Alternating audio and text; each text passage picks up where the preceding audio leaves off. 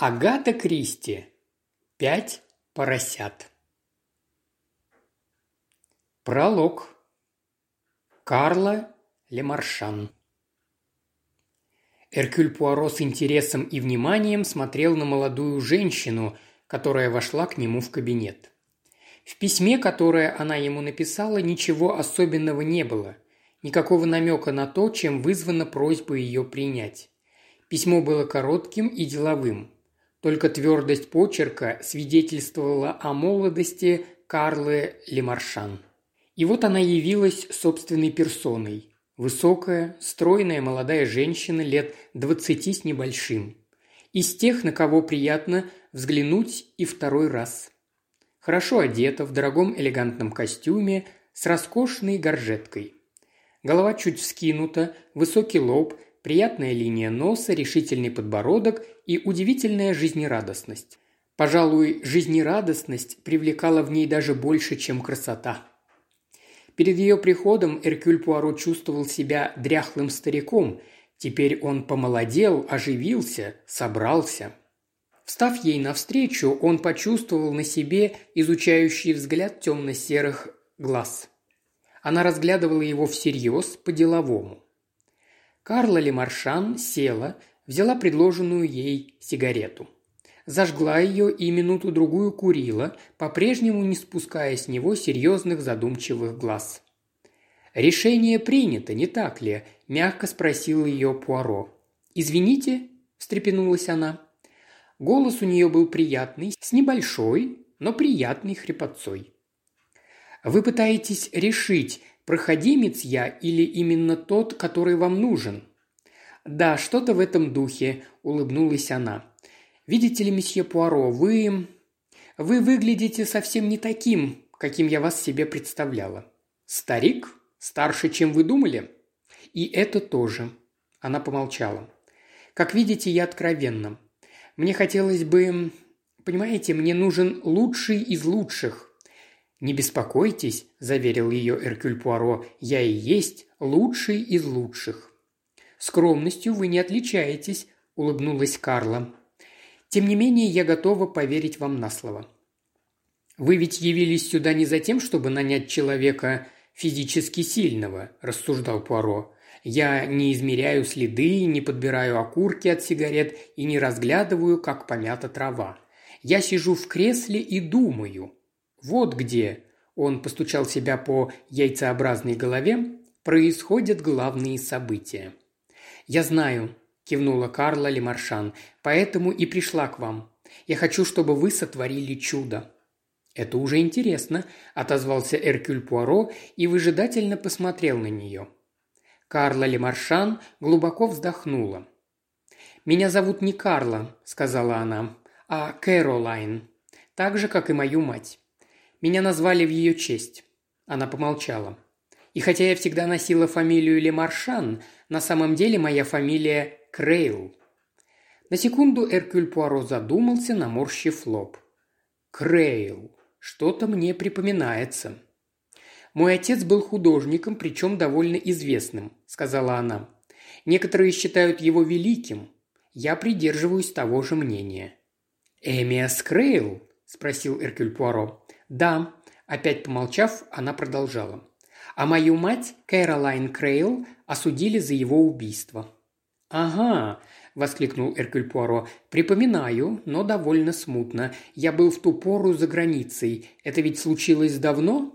«Шестнадцать лет назад», – сказала Карла. Она побледнела, а глаза ее горели, как угли. «Понимаете, ее судили и признали виновной. И не повесили только потому, что нашлись смягчающие обстоятельства. Смертная казнь была заменена пожизненным заключением, но через год она умерла. Умерла. Все кончено. «И что же?» – тихо спросил Пуаро. Молодая женщина по имени Карла Лемаршан стиснула руки и заговорила медленно, чуть запинаясь, но твердо и решительно. «Вы должны правильно понять, зачем я пришла к вам. Когда все это произошло, мне было пять лет. Я была слишком мала. Я, конечно, помню и маму, и отца. Помню, что меня вдруг увезли куда-то в деревню. Помню свиней и славную толстую жену фермера. Помню, что все были очень добры ко мне. Помню, как странно, украдкой они все поглядывали на меня. Я, разумеется, понимала, дети обычно это чувствуют, что-то случилось, но что именно понятия не имела. А потом меня посадили на теплоход. Это было чудесно. Мы плыли долго-долго, и я очутилась в Канаде, где меня встретил дядя Саймон. С ним и с тетей Луизой я жила в Монреале, а когда спрашивала про маму с папой, мне говорили, что они скоро приедут. А потом, потом я их словно забыла. Я как бы осознала, что их нет в живых, хотя мне вроде бы никто об этом не говорил. Потому что к тому времени, как бы поточнее сказать, я перестала про них вспоминать. Я была счастлива. Дядя Саймон и тетя Луиза меня любили, я ходила в школу, у меня было много друзей, и я даже забыла, что когда-то у меня была другая фамилия – не Лемаршан. Тетя Луиза сказала мне, что в Канаде у меня будет новая фамилия – Лемаршан. Меня это ничуть не удивило, и, как я уже сказала, я просто не вспоминала, что когда-то меня звали по-другому. И, вскинув подбородок, Карла Лемаршан добавила «Посмотрите на меня. Встретив меня, вы вполне можете сказать, вот идет женщина, которая не знает забот. Я богата, у меня отличное здоровье, я не дурна собой и умею радоваться жизни. В 20 лет я была уверена, что на свете нет девушки, с которой мне хотелось бы поменяться местами. Но я уже начала задавать вопросы о маме и об отце. Кто они были, чем занимались, и в конце концов мне суждено было узнать. Словом, мне сказали правду, когда мне исполнился 21 год.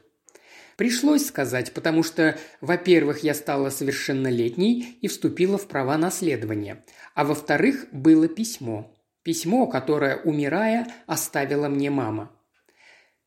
Выражение лица у нее смягчилось, глаза перестали быть горящими углями, они потемнели, затуманились, стали влажными.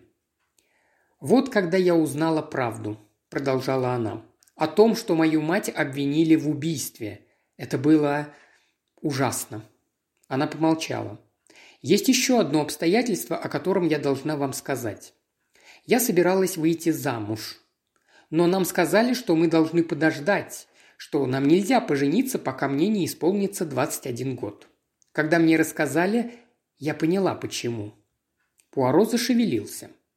«А какова была реакция вашего жениха?» – спросил он. «Джона?» Джон не обратил внимания. Он сказал, что ему все равно, что существуем мы, Джон и Карла, и прошлое нас не касается. Она подалась вперед. Мы до сих пор не зарегистрировали наш брак. Но это не важно. Важно другое. И для меня, и для Джона тоже. Дело вовсе не в прошлом, а в будущем. Она стиснула кулаки. Мы хотим иметь детей. Мы оба хотим детей, но мы не хотим, чтобы наши дети росли в страхе. Разве вам не известно, что среди предков любого человека могут отыскаться убийцы и насильники? спросил Пуаро. Вы меня не поняли. Нет, ваши слова, конечно, справедливы, но обычный человек об этом не знает. А мы знаем. Причем знаем не о каких-то там дальних родственниках, а о моей матери. И порой я замечаю на себе взгляд Джона. Он длится всего лишь секунду, но мне и этого довольно. Предположим, мы поженимся, в один прекрасный день поссоримся, и я увижу, что он смотрит на меня и думает. «Как погиб ваш отец?» – перебил ее Эркюль Пуаро. «Его отравили», – четко и твердо ответила Карла. «Понятно», – отозвался Пуаро. Наступило молчание. «Слава богу, вы человек разумный и понимаете, почему это так важно», – спокойно и сухо констатировала молодая женщина. «Вы не сделали попытки успокоить меня и подыскать слова утешения». «Я вас хорошо понимаю», – отозвался Пуаро. «Не понимаю только, зачем я понадобился вам?» «Я хочу выйти замуж за Джона», – сказала Карла Лемаршан, – «и обязательно выйду, и рожу ему самое меньшее двух девочек и двух мальчиков – а вы должны сделать так, чтобы это осуществилось». «Вы имеете в виду... Вы хотите, чтобы я поговорил с вашим женихом?» «О, нет, глупости. Вы имеете в виду нечто совсем иное. Скажите мне, что вы придумали?» «Послушайте, месье Пуаро, и поймите меня правильно. Я прошу вас взять на себя расследование дела об убийстве». «Расследование?» «Да, именно об этом я говорю. Убийство – это убийство, независимо от того, произошло ли оно вчера или 16 лет назад. «Но, моя дорогая юная леди, подождите, месье Пуаро, вы не дослушали меня до конца. Имеется еще одно важное обстоятельство». «Какое?» «Моя мать была невиновна», – сказала Карла Лемаршан. Эркюль Пуаро почесал себе нос. «Естественно, я понимаю, что...» – забормотал он. «Нет, это не только мое мнение. Вот ее письмо. Она написала его перед смертью. Его должны были отдать мне в день совершеннолетия. Она написала это письмо по одной причине, чтобы у меня не было никаких сомнений. Об этом она и пишет. Что она не совершала никакого преступления, что она невиновна, что у меня не должно быть на этот счет никаких сомнений. Эркюль Пуаро задумчиво разглядывал полное энергии молодое лицо, с которого на него смотрели серьезные глаза. «Но послушайте», – медленно начал он, – «нет, мама не была такой», – улыбнулась Карла. «Вы считаете, что это ложь? Ложь во спасение?» Она опять подалась вперед. «Но, месье Пуаро, есть вещи, в которых дети неплохо разбираются. Я помню свою мать. Конечно, это всего лишь отдельные впечатления, но я хорошо помню, какой она была. Она никогда не лгала, даже из самых добрых побуждений. Если будет больно, она говорила, что будет больно. Ну, например, у зубного врача или когда предстояло вытащить занозу из пальца. Она была так устроена, что не умела лгать.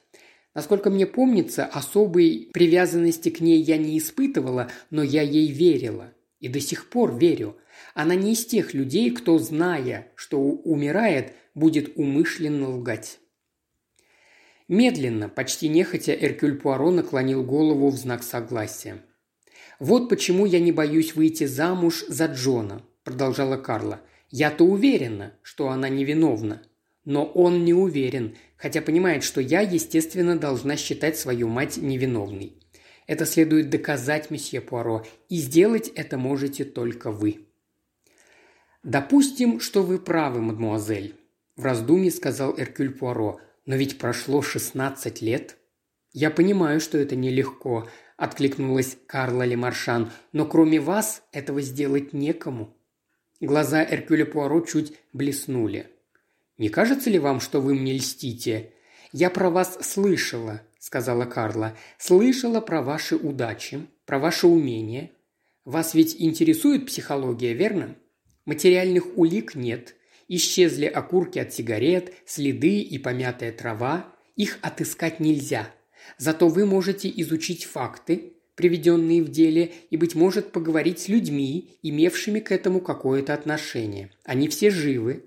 А потом, как вы только что сказали, вы можете сидеть в кресле и думать, и поймете, что в действительности произошло.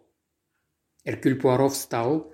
Подкрутив усы, он сказал – «Мадмуазель, благодарю вас за оказанную честь. Я оправдаю ваше доверие. Я займусь расследованием вашего дела. Я изучу события шестнадцатилетней давности и отыщу истину». Карла встала, глаза ее сияли. «Спасибо», – только и сказала она. Эркюль Пуаро вскинул указательный палец. «Одну минуту. Я сказал, что отыщу истину, но я буду, понимаете ли, беспристрастным. Я не разделяю вашей уверенности в невиновности вашей матери. Если она виновна, Бьен, что тогда? Я ее дочь, гордо вскинула голову Карла. Мне нужна только правда. Тогда вперед. Хотя, пожалуй, мне следует сказать нечто противоположное. Назад. Книга первая. Глава первая. Защитник. «Помню ли я дело Крейл?» – переспросил сэр Монтегю Деплич. «Разумеется, отлично помню. Очень привлекательная женщина, но крайне неуравновешенная, никакого умения владеть собой». И, глянув на Пуаро из-под лобья, поинтересовался. «А что заставило вас спросить меня об этом?» «Меня интересует это дело». «Не очень-то это тактично с вашей стороны, мой дорогой», – заметил Деплич, оскаливая зубы в своей знаменитой волчьей ухмылке, которая приводила в ужас свидетелей. «Одно из тех дел, где я не одержал победы. Мне не удалось ее спасти. Я знаю». Сэр Монтегю пожал плечами.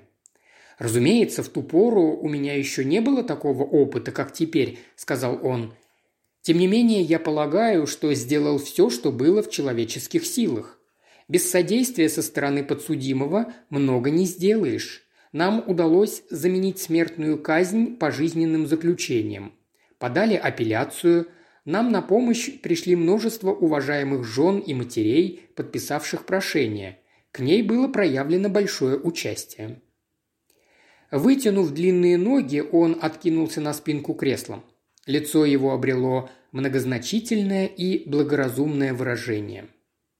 Если бы она его застрелила или нанесла ножевое ранение, я мог бы настаивать на предумышленном убийстве, но яд нет. Тут ничего не поделаешь. Такую задачу решить не под силу. «Какую же версию выдвигала защита?» – спросил Эркюль Пуаро. Ответ он знал заранее, ибо уже прочел газеты того времени, но не видел беды прикинуться несведущим. Самоубийство. Единственное, за что мы могли ухватиться, но наша версия не сработала. Крейл был не из тех, кто способен на самоубийство. Вы его никогда не видели? Нет? Яркая личность. Живой, шумный, большой любитель женщин и пива.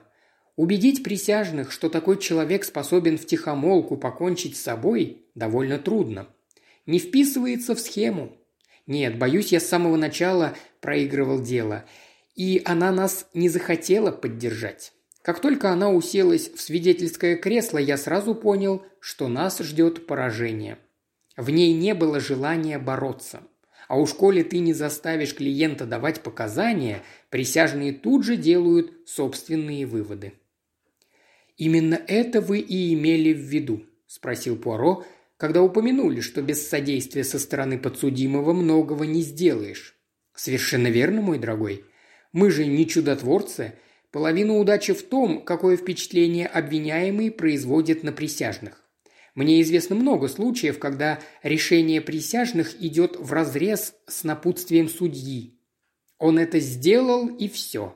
Или он на такое не способен. А Кэролайн Крей даже не сделала и попытки бороться. А почему? Меня не спрашивайте, пожал плечами сэр Монтегю. Прежде всего, она любила своего мужа. А потому, когда пришла в себя и поняла, что натворила, не сумела собраться с духом. По-моему, она так и не вышла из шокового состояния. «Значит, вы тоже считаете ее невиновной?» Деплич удивился – «Я полагал, что это не требует доказательств», – сказал он. «Она хоть раз призналась вам в своей вине?»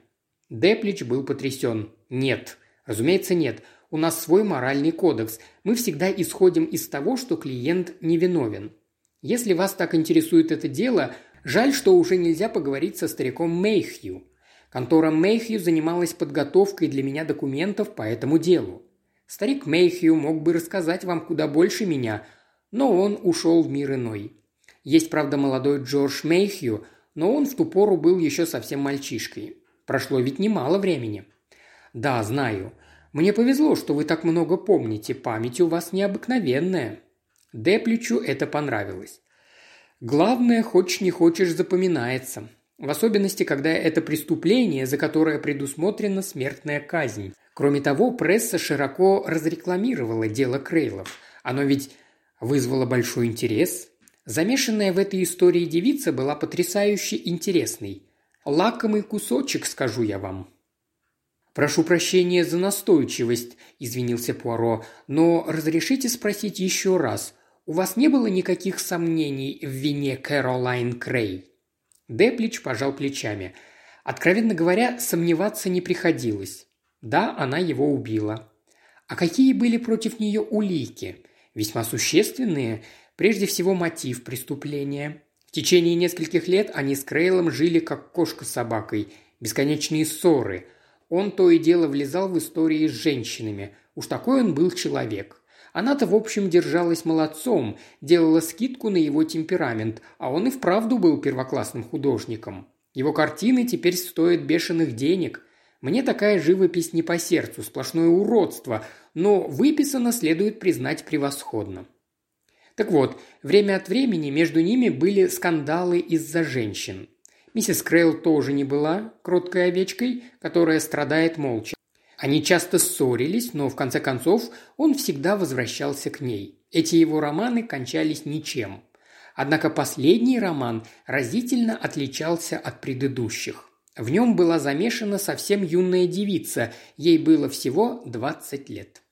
Звали ее Эльза Грир, единственная дочь какого-то фабриканта из Йоркшира. У нее были деньги и характер, и она знала, чего хочет. А хотела она Эмиаса Крейла – она заставила его написать ее портрет. Обычно он не писал портретов дам из общества, такая-то в розовом шелке и жемчугах. Он писал портреты личностей. Да я и не уверен, что большинство женщин мечтали быть им увековеченными. Он был беспощаден, но эту Грир он принялся писать, окончил тем, что влюбился в нее без памяти. Ему было под сорок, и он уже много лет был женат. Он как раз созрел для того, чтобы свалять дурака из-за какой-нибудь девчонки. Ею и оказалась Эльза Грир. Он был от нее без ума и собирался развестись с женой и жениться на Эльзе. Кэролайн Крей была против развода.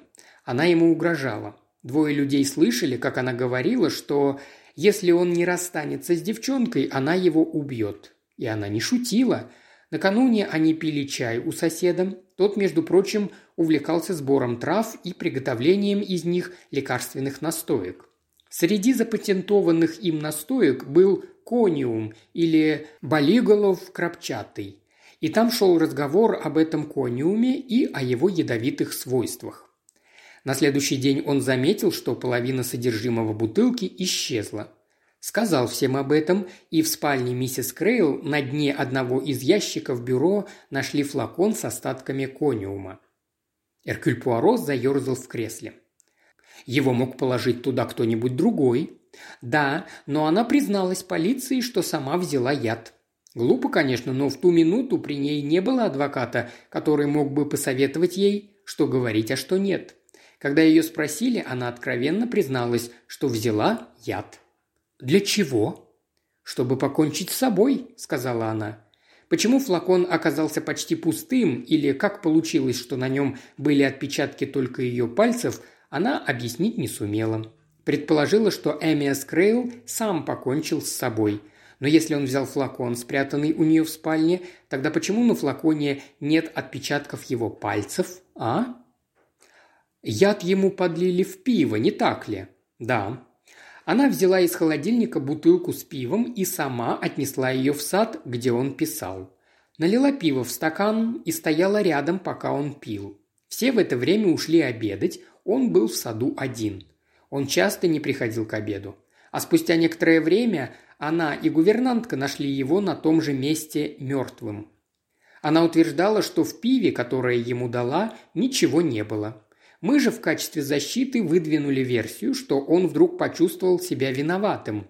Его одолели угрызения совести, сам подлил себе в пиво яд. Все это, разумеется, было притянуто за уши. Не такой он человек. А самое неприятное было с отпечатками пальцев. На бутылке обнаружили отпечатки ее пальцев? Нет. Обнаружили отпечатки только его пальцев, причем фальшивые. Когда гувернантка побежала э, вызывать врача, она осталась возле него. В эту минуту она, должно быть, вытерла бутылку и стакан и прижала к ним его пальцы. Хотела сделать вид, что никогда не дотрагивалась ни до бутылки, ни до стакана. Когда такое объяснение не сработало, старик Рудольф, который был прокурором на процессе, неплохо повеселился, доказав с полной очевидностью, что человек не может держать бутылку, когда у него пальцы находятся в таком положении. Разумеется, мы изо всех сил старались доказать обратное, что его пальцы были сжаты в конвульсиях, когда он умирал, но, честно говоря, наши доводы были малоубедительны. Кониум мог оказаться в бутылке и до того, как она отнесла ее в сад, заметил Эркюль Пуаро. В бутылке вообще не было яда, только в стакане. Он помолчал. Выражение его красивого с крупными чертами лица вдруг изменилось. Он резко повернул голову. «Подождите, Пуаро, на что вы намекаете?» – спросил он. «Если Кэролайн Крей была невиновна», – ответил Пуаро, – «каким образом кониум мог попасть в пиво? Защита на суде утверждала, что его туда налил сам Эмиас Крейл. Но вы говорите, что это вряд ли было возможно. Не такой он был человек, и я с вами согласен. Значит, если Кэролайн Крей этого не сделала, то мог сделать кто-то другой. О, Господи, Пуаро, к чему толочь воду в ступе? Со всем этим давным-давно покончено. Она это сделала, не сомневаюсь. Если бы вы ее видели в ту пору, у вас не осталось бы и капли сомнения. У нее на лице прямо было написано, что она виновата. Мне даже показалось, что приговор принес ей облегчение. Она не боялась, была совершенно спокойна. Ей хотелось одного, чтобы суд поскорее кончился. Мужественная женщина.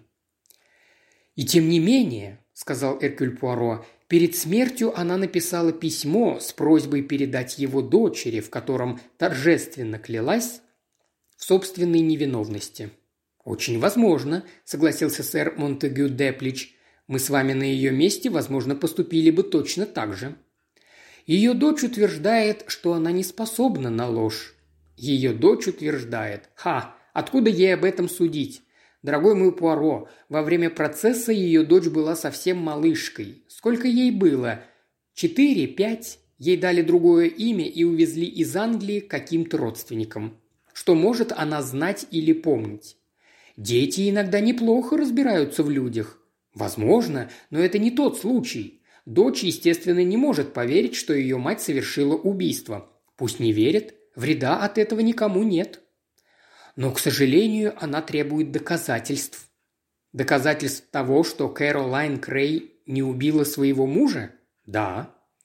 Боюсь, вздохнул Деплич, ей не суждено их раздобыть. Вы так думаете? Знаменитый адвокат окинул своего собеседника задумчивым взором. «Я всегда считал вас честным человеком, Пуаро. Что вы делаете? Хотите заработать деньги, играя на естественной любви дочери к матери? Вы не видели дочь.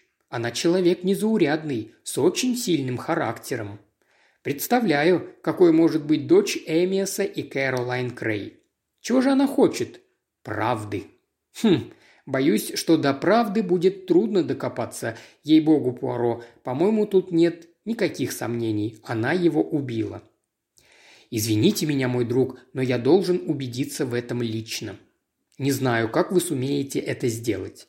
Можно, конечно, прочитать в газетах все отчеты с судебного процесса. Прокурором был Хамфри Рудольф. Его уже нет в живых. Дайте вспомнить, кто ему помогал. Молодой Фок, по-моему. Да, Фок. Поговорите с ним. Кроме того, существуют люди, которые в ту пору были в доме у Крейлов. Не думаю, что им придутся по душе ваши расспросы, когда вы приметесь копать все заново, но вытянуть из них кое-что вам, пожалуй, удастся. Вы ведь умеете внушать доверие?» «А, да, люди, причастные к этому делу. Это очень важно. Может, вы их помните?» Деплич задумался. «Подождите, много лет прошло все-таки с тех пор». В этом деле было, так сказать, замешано пятеро. Слуг я не считаю, это все пожилые, преданные семье, насмерть перепуганные люди. Они были вне подозрений. «Значит, пятеро, говорите вы. Расскажите-ка про них». Филипп Блейк, закадычный друг Крейла, знал его всю жизнь. В ту пору он жил у них. Жив-здоров, время от времени встречаю его на площадке для гольфа. Живет в Сент-Джордж-Хилле. Биржевой маклер, играет на бирже и довольно удачно. Преуспевает, последнее время начал полнеть.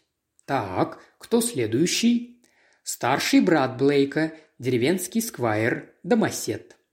В голове у Пуаро звякнул колокольчик. Звякнул и умолк. Хватит каждый раз вспоминать детские стишки. Последнее время это стало у него прямо-таки наваждением. Нет, колокольчик не умолк. Первый поросенок пошел на базар. Второй поросенок забился в амбар. «Значит, он остался дома, да?» – пробормотал он. «Это тот самый, про которого я уже говорил. Он возился с настойками и травами. Химик, что ли? Такое у него было хобби. Как его звали? У него было имя, которое часто встречается в романах. Ага, вспомнил. Мередит. Мередит Блейк. Не знаю, жив он или нет. Кто следующий? Следующая. Причина всех бед. Третья сторона треугольника. Эльза Грир. Третий поросенок устроил пир горой, пробормотал Поро. Деплич уставился на него. «Она и вправду наелась досыта», – сказал он. Оказалась очень деятельной. С тех пор трижды выходила замуж. Разводилась с невероятной легкостью. Сейчас она леди Дитышем. Откройте любой номер Татлера, обязательно о ней прочтете. А кто еще двое? Гувернантка, но я не помню ее фамилии. Славная, услужливая женщина. Томпсон, Джонс, что-то вроде этого. И девочка, сводная сестра Кэролайн Крей. Ей было лет пятнадцать. Сделалась знаменитостью, занимается археологией, все время в экспедициях. Ее фамилия Уоррен, Анжела Уоррен. Очень серьезная молодая женщина. Я встретил ее на днях. Значит, она не тот поросенок, что, плача, побежала домой. Сэр Монтегю Деплич окинул Пуаро каким-то странным взглядом. «Ей есть от чего плакать», – сухо отозвался он. «У нее обезображено лицо. Глубокий шрам с одной стороны. Она... Да что говорить, вы сами обо всем узнаете». Пуаро встал. «Благодарю вас», – сказал он, – «вы были крайне любезны. Если миссис Крейл не убивала своего мужа...»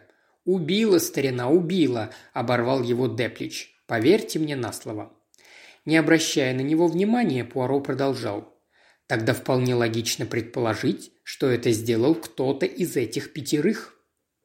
«Пожалуй», – с сомнением произнес Деплич, – «только не пойму, зачем. Не было причин. По правде говоря, я убежден, что никто из них этого не делал. Выбросьте эту мысль из головы старина». Но Эркюль Пуаро только улыбнулся и покачал головой. Глава вторая. Обвинитель. «Безусловно, виновна», – коротко ответил мистер Фок. Эркюль Пуаро задумчиво разглядывал худую, чисто выбритую физиономию Фога. Квентин Фок был совсем не похож на Монтегю Деплича. В Депличе были сила и магнетизм, держался он властно и вселял в собеседника страх а в суде производил впечатление быстрой и эффектной сменой тона. Красивый, любезный, обаятельный и вдруг чуть ли не сказочное превращение. Губы растянуты, зубы оскалены в ухмылке, он жаждет крови. Квентин Фок, худой, бледный, до удивления лишенный тех качеств, какие составляют понятие «личность», Вопросы свои обычно задавал тихим, ровным голосом, но настойчиво и твердо. Если Деплича можно было сравнить с рапирой, то Фога со сверлом. От него веяло скукой. Он так и не сумел добиться славы, но зато считался первоклассным юристом, и дела, которые вел, обычно выигрывал. Эркюль Пуаро задумчиво разглядывал его. Значит, вот какое впечатление произвело на вас это дело. Фок кивнул. Если бы вы видели ее, когда она давала показания. Старый Хампи Рудольф, а он был прокурором на этом процессе, превратил ее в котлету. В котлету. Он помолчал и вдруг неожиданно добавил. Но в целом процесс шел чересчур уж гладко. «Не уверен, что правильно вас понимаю», – сказал Эркюль Пуаро. Фок свел свои тонко очерченные брови. Провел рукой по чисто выбритой верхней губе. «Как бы это вам объяснить?» – сказал он. «Тут сугубо английская точка зрения. Пожалуй, скорее всего, подобную ситуацию можно сравнить с поговоркой «стрелять по сидящей птице». Понятно?» Это и впрямь сугубо английская точка зрения, и тем не менее я вас понял. В уголовном суде, как и на игровом поле Итона или на охоте, англичанин предпочитает не лишить своего противника или жертву надежды на успех. Именно. Так вот, в данном случае у обвиняемой не было никакой надежды. Хампи Рудольф играл с ней, как кошка с мышью. Началось все с допроса ее Депличем. Она сидела послушная, как ребенок среди взрослых, и давала на вопросы Деплича ответы, которые выучила наизусть, спокойно, четко формулируя мысли и совершенно неубедительно. Ее научили, что отвечать, она и отвечала. Деплич ничуть не был виноват. Старый фигляр сыграл свою роль отлично, но в сцене, где требуются два актера, один не в силах отдуваться из-за другого. Она не желала ему подыгрывать, и это произвело на присяжных отвратительное впечатление. А затем встал старый Хампи. Надеюсь, вы его встречали. Его смерть – огромная для нас потеря.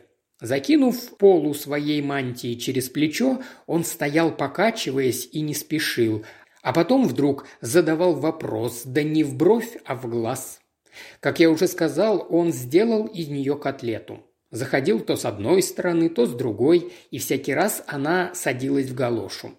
Он заставил ее признать абсурдность ее собственных показаний, вынудил противоречить самой себе, и она вяла все глубже и глубже. А закончил он, как обычно, очень убедительно и веско – я утверждаю, миссис Крейл, что ваше объяснение кражи кониума желанием покончить с собой – ложь от начала до конца. Я утверждаю, что вы украли яд с намерением отравить вашего мужа, который собирался бросить вас ради другой женщины, и что вы умышленно его отравили». И она смотрела на него, такая милая с виду женщина, стройная, изящная, и сказала совершенно ровным голосом «О, нет, нет, я этого не делала». Прозвучало это крайне неубедительно. Я заметил, как заерзал в своем кресле Деплич. Он сразу понял, что все кончено. Помолчав минуту, Фок продолжал. И тем не менее я чувствовал в ее поведении нечто странное. В некотором отношении оно было на удивление рациональным. А что еще ей оставалось делать, как не взывать к благородству? К тому самому благородству, которое наряду с нашим пристрастием к жестокой охоте заставляет иностранцев видеть в нас таких притворщиков. Присяжные, да и все присутствующие в суде чувствовали, что у нее нет ни единого шанса. Она не умела даже постоять за себя. И уж, конечно, не была способна сражаться с такой грубой скотиной, как старый Хампи – это еле слышное, неубедительное «О, нет, нет, я этого не делала» было просто жалким. Однако это было лучшее из того, что она могла предпринять. Присяжные заседали всего полчаса. Их приговор виновна, но заслуживает снисхождения. По правде говоря, она производила очень хорошее впечатление по сравнению с другой женщиной, замешанной в этом деле. С молодой красавицей, Присяжные с самого начала ей не симпатизировали, но она не обращала на них внимания. Очень интересная, жесткая, современная, в глазах женщин, присутствующих в суде, она была олицетворением разрушительницы семьи. Семья в опасности, когда рядом бродят такие сексапильные девицы, которым совершенно наплевать на права жен и матерей. Она себя не щадила, должен признать.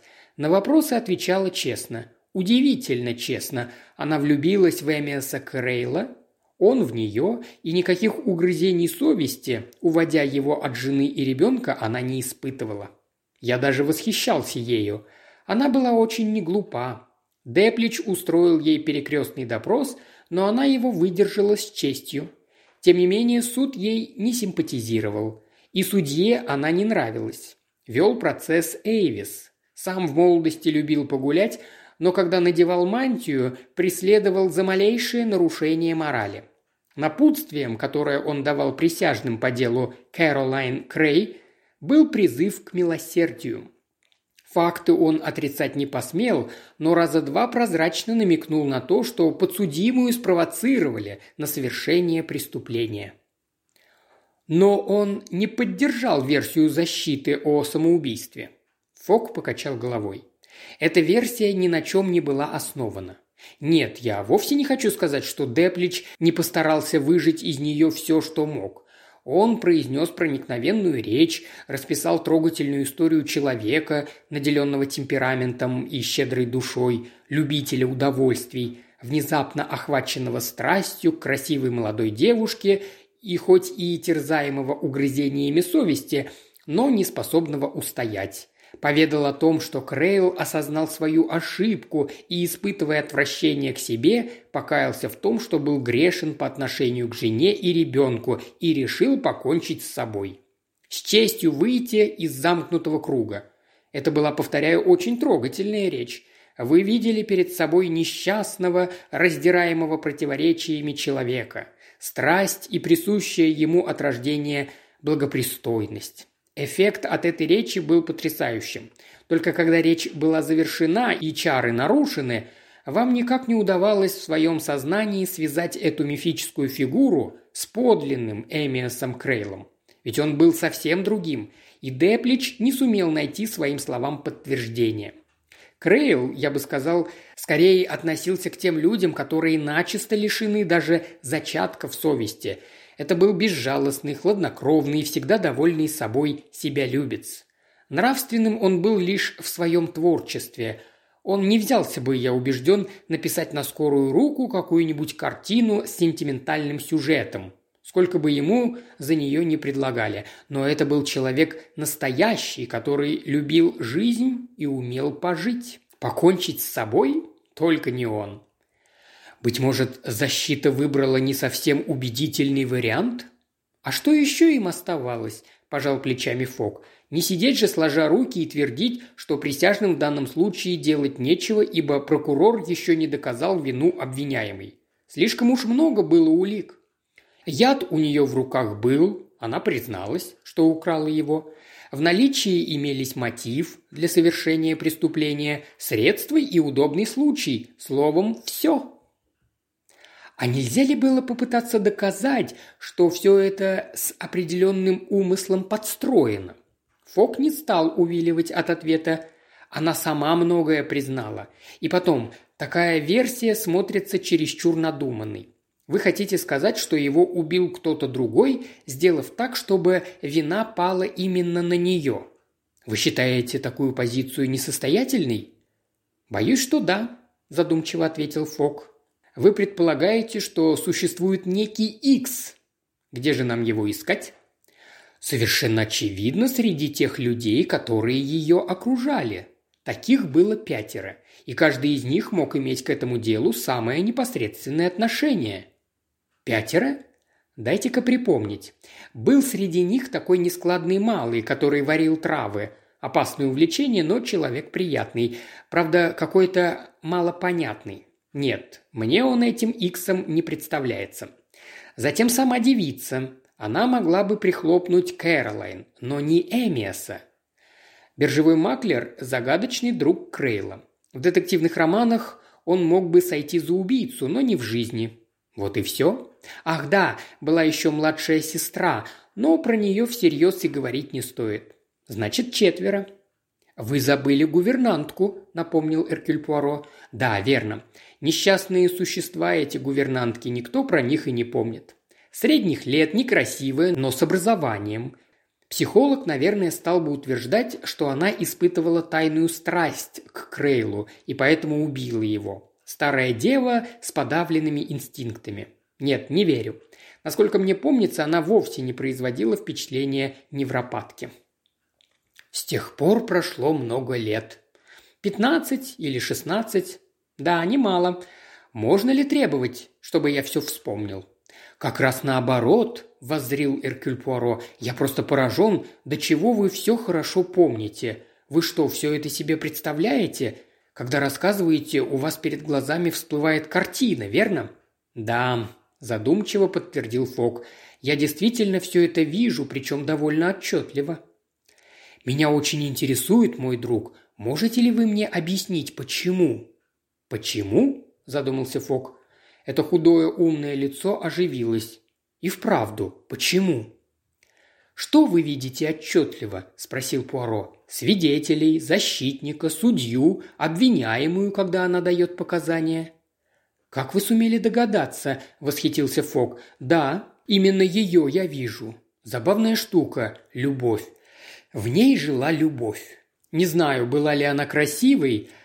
Она была не первой молодости, выглядела утомленной, круги под глазами, но она была средоточием его драмы. Она была в центре внимания.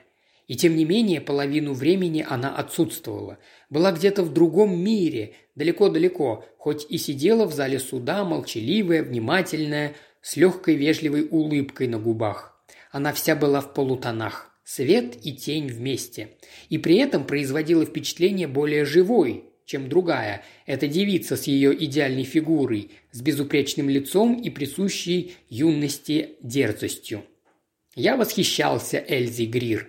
Она была не глупой, умела постоять за себя, не боялась своих мучителей и ни разу не дрогнула. А Кэролайн Крей я не восхищался, потому что она не умела бороться, потому что ушла в себя, в свой мир полутонов. Она не потерпела поражения, потому что ни разу не попыталась вступить в сражение.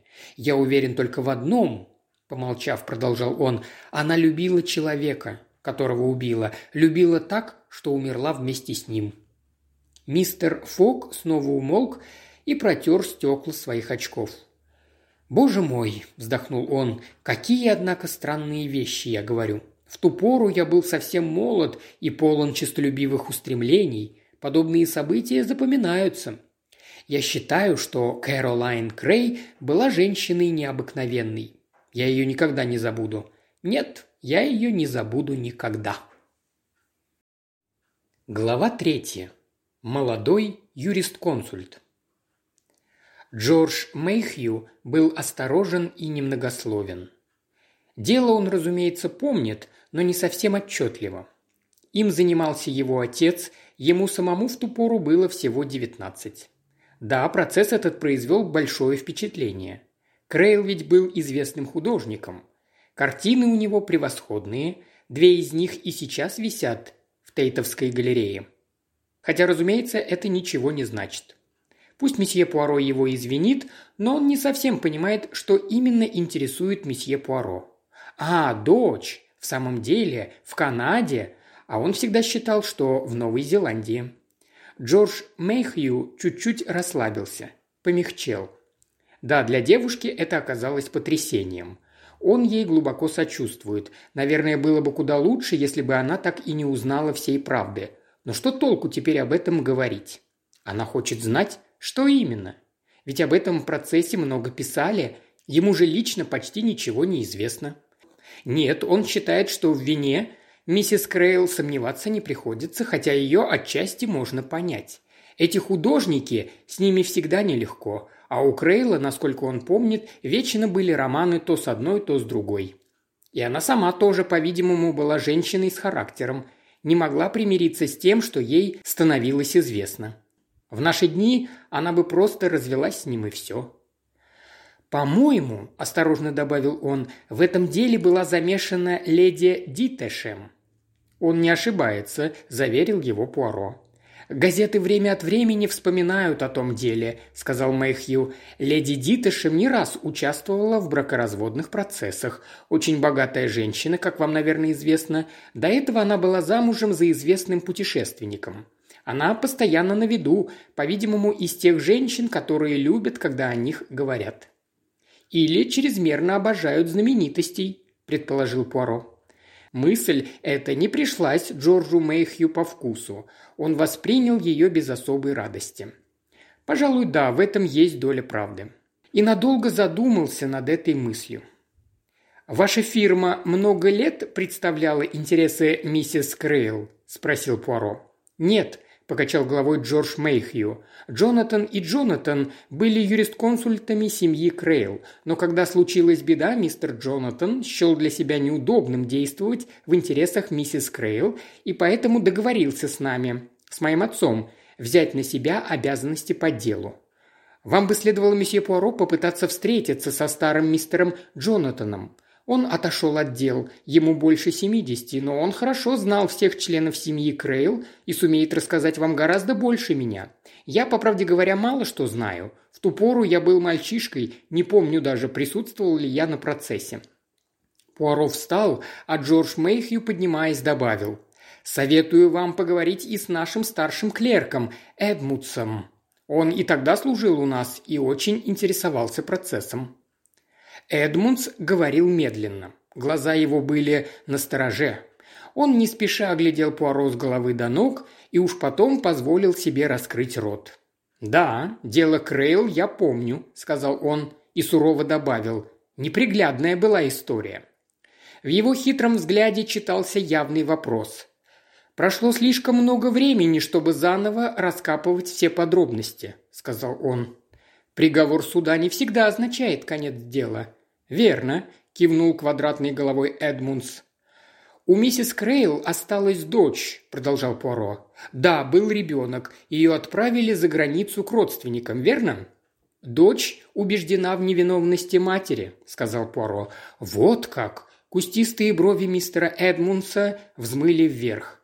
«Можете ли вы сказать что-либо в защиту ее убеждения?» Эдмунс задумался. Затем медленно покачал головой. «Честно говоря, нет.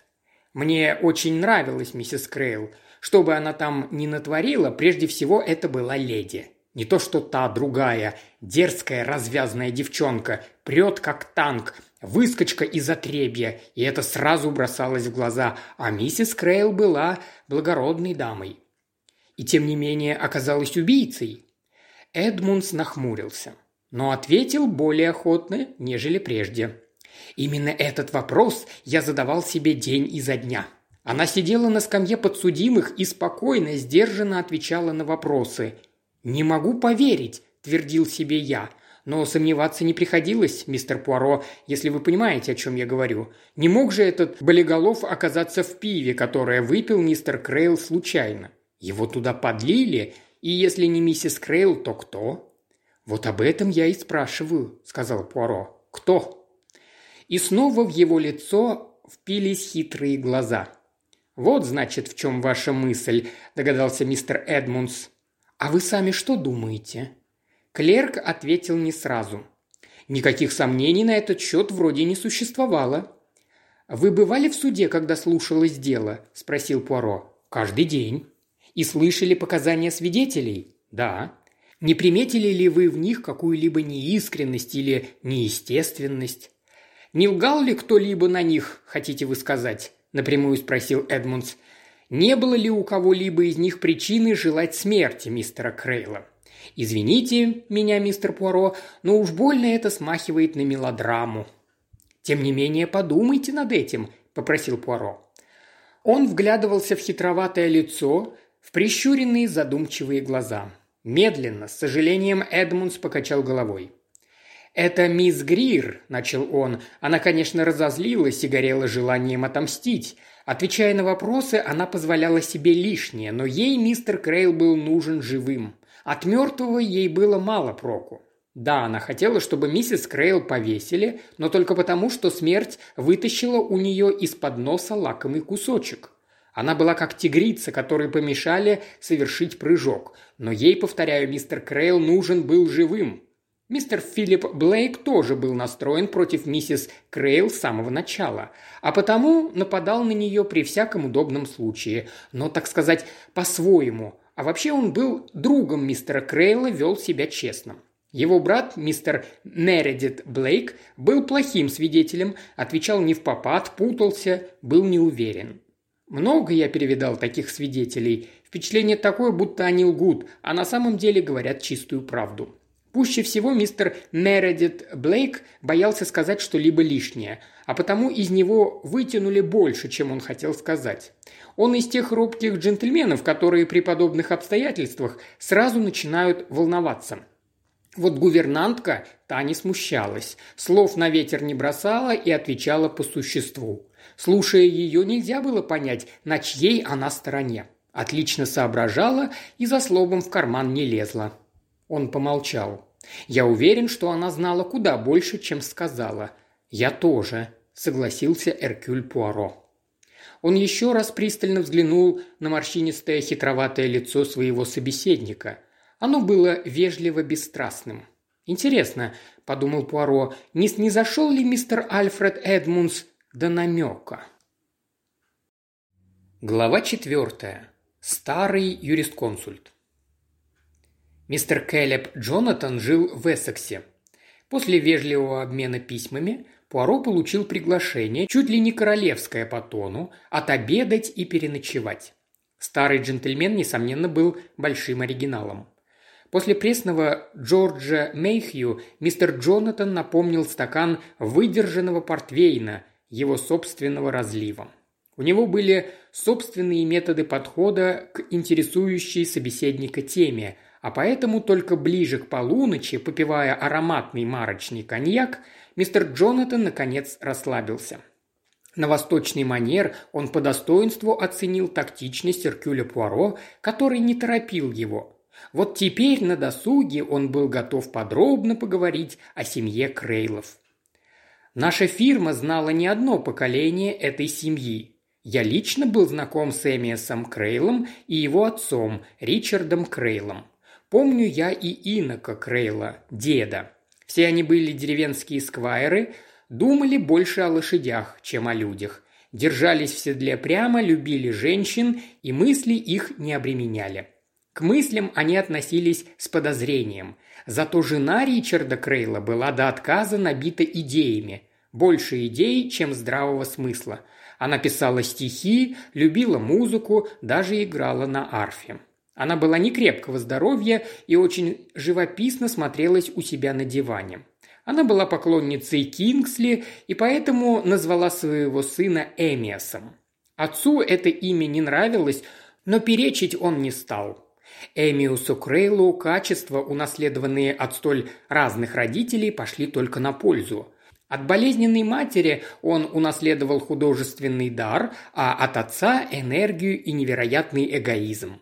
Все Крейлы были себялюбцы. Никогда и ни при каких обстоятельствах они не признавали иной точки зрения, кроме собственной.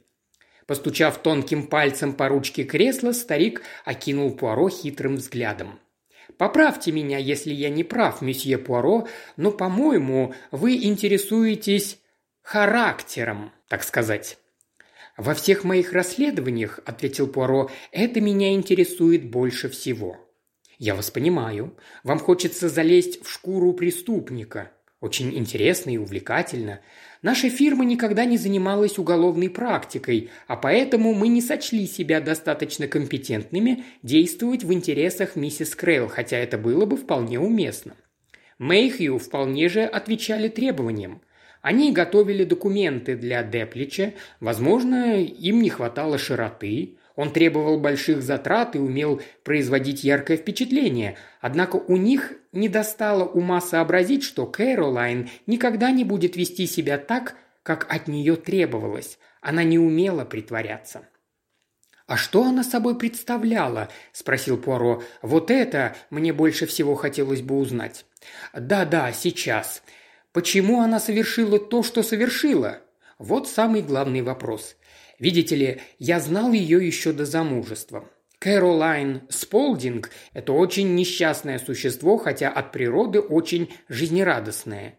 Ее мать рано овдовела, и Кэролайн была к ней очень привязана.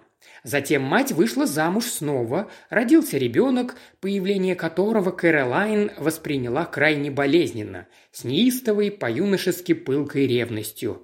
Она ревновала? Страстно, и произошел весьма прискорбный инцидент.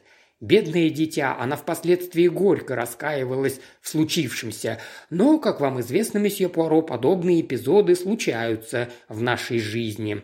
Человек не всегда умеет сдерживаться, это происходит потом, со зрелостью. «Так что же произошло?» – спросил Пуаро. Она швырнула в малышку пресс-папье – Ребенок ослеп на один глаз и получил увечье на всю жизнь. Мистер Джонатан вздохнул. Можете себе представить, каков был эффект от единственного заданного на этот счет вопроса во время суда? Он покачал головой. Создавалось впечатление, что Кэролайн Крейл была женщиной с необузданным темпераментом. что ни в коей мере не соответствует истине. Нет, не соответствует. И еще раз вздохнув, заключил. Кэролайн Сполдинг часто приезжала гостить в Олдербери. Она хорошо ездила верхом, была умна. Ричарду Крейлу она очень нравилась. Она ухаживала за миссис Крейл и делала это умело и заботливо, а потому миссис Крейл тоже к ней благоволила. Дома она не была счастлива, зато в Олдербери ее встречало тепло. Она подружилась и с Дианой Крейл, сестрой Эмиаса. В Олдербери часто приезжали из соседней усадьбы братья Филипп и Мередит Блейки. Филипп всегда был мерзким негодяем и стяжателем. Мне он никогда не нравился, но я слышал, что он умеет рассказывать забавные истории и считается верным другом. Мередит был, как говаривали в мое время, сентиментально чувствительным. Увлекался ботаникой и бабочками, наблюдал за птицами и животными. Теперь это называется изучать природу. О боже, все эти молодые люди были разочарованием для своих родителей. Никто из них не занимался тем, что положено – охотой, стрельбой, рыбной ловлей. Мередит очень любил наблюдать за птицами и животными, а не стрелять в них. Филипп явно предпочитал деревне-город и занялся добыванием денег. Диана вышла замуж за человека, который не считался джентльменом. Он был офицером, но только во время войны. А Эмиас, сильный, красивый, энергичный, сделался художником. Что и свело, я убежден, Ричарда Крейла в могилу. Со временем Эмиас женился на Кэролайн Сполдинг – они всегда спорили и ссорились, но брак этот был, несомненно, по любви. Они безумно любили друг друга. И по прошествии лет продолжали любить, но Эмиас, как и все Крейлы, был жестоким эгоистом. Он любил Кэролайн, но никогда с ней не считался. Он поступал так, как ему хотелось. По-моему, он любил ее настолько, насколько вообще был способен любить. Прежде всего для него существовало его искусство – и никогда ни одной женщине не удавалось взять верх над искусством. У него были многочисленные романы, это его вдохновляло, но как только женщины ему надоедали, он безжалостно их бросал. Он не был ни сентиментальным, ни романтиком. И сластолюбцем тоже не был. Единственной женщиной, которая его немного интересовала, была его жена. И поскольку она это знала, то многое ему прощала. Он был отличным художником, она это понимала и почитала его талант. Он же бегал за женщинами, но всегда возвращался домой, чтобы, вдохновившись очередным романом, написать новую картину. Так бы они и жили, если бы не появилась Эльза Грир. Эльза Грир. И мистер Джонатан покачал головой. «Что? Эльза Грир?» – спросил Пуаро. И вдруг мистер Джонатан вздохнул. Бедное, бедное дитя!» «Вот какое у вас к ней отношение», – удивился Пуаро. «Быть может, это из-за того, что я уже старик, но, по-моему, месье Пуаро, в молодости есть какая-то незащищенность, и это трогает до слез. Молодость так ранима и в то же время безжалостна и самоуверена. Она так великодушна и так требовательна». Он встал и подошел к книжному шкафу.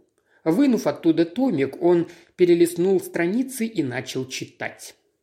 «Если искренне ты любишь и думаешь о браке, завтра утром ты с посланной моею дай мне знать, где и когда обряд свершить ты захочешь, и я сложу всю жизнь к твоим ногам и за тобой пойду на край вселенной».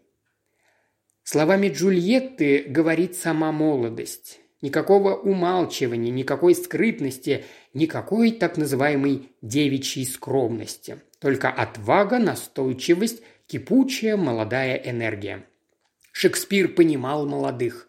Джульетта находит Ромео, Дездемона требует Отелло. Эти молодые, они не ведают сомнений, страха, гордости. «Значит, Эльза Грир представляется вам в образе Джульетты?» – задумчиво спросил Пуаро. Да, она была дитя удачи, юная, красивая, богатая. Она нашла своего Ромео и предъявила на него права. Пусть он не был юным, ее Ромео, пусть не был свободен. Эльза Грир не знала условностей. Она была современной женщиной, девиз которой «Живем ведь только раз». Он вздохнул, откинулся на спинку кресла и снова тихонько постучал по ручке. Джульетта – хищница, молодая, безжалостная, но ранимая. Она смело ставит на кон все, что у нее есть, и выигрывает. Но в последнюю минуту является смерть, Жизнерадостная, веселая, пылкая Эльза тоже умирает. Остается мстительная, холодная, жестокая женщина всей душой, ненавидящая ту, которая ей помешала. «Боже милостливый!» – голос его изменился. «Простите меня за этот маленький экскурс в мелодраму. Идущая на пролом молодая женщина. Нет, ничего интересного в ней нет. Бледно-розовая юность, страстная, уязвимая и так далее – если это убрать, то что остается заурядная молодая женщина в поисках героя, чтобы возвести его на пьедестал? «Не будь Эмиас Крейл знаменитым художником», – начал Пуаро. «Именно, именно», – поспешил согласиться мистер Джонатан. «Вы попали в самую точку. Нынешние Эльзы обожают героев. Мужчина должен чего-то добиться, быть кем-то. Кэролайн Крейл мог бы понравиться и банковский клерк, и страховой агент. Кэролайн любила в Эмиесе мужчину, а не художника. Кэролайн Крейл не шла на пролом, в отличие от Эльзы Грир, которая шла. Но Эльза была молодой, красивой и, на мой взгляд, трогательной. Эркюль Пуаро ложился спать в задумчивости. Его мысли были заняты проблемой личности – Клерку Эдмунсу Эльза Грир представлялась дерзкой развязной девчонкой, не более того. Старому мистеру Джонатану – вечной Джульеттой. А Кэролайн Крей? Каждый видел ее по-своему. Монтегю Деплич презирал ее за нежелание бороться. Молодому Фогу она казалась воплощением романтики. Эдмунс видел в ней леди – Мистер Джонатан назвал ее очень несчастным существом. Какой показалась бы она ему, Эркюлю Пуаро? От ответа на этот вопрос зависел успех его расследования. Пока никто из тех, с кем он беседовал, не высказал сомнения, что, какой бы она им ни казалась, Кэролайн Крейл была убийцей. Уважаемый слушатель, ты прослушал ознакомительный фрагмент аудиокниги. Желаешь продолжить слушать аудиокнигу? Тогда подписывайся на канал Ильи Кривошеева на Бусте. Ссылка на канал в описании.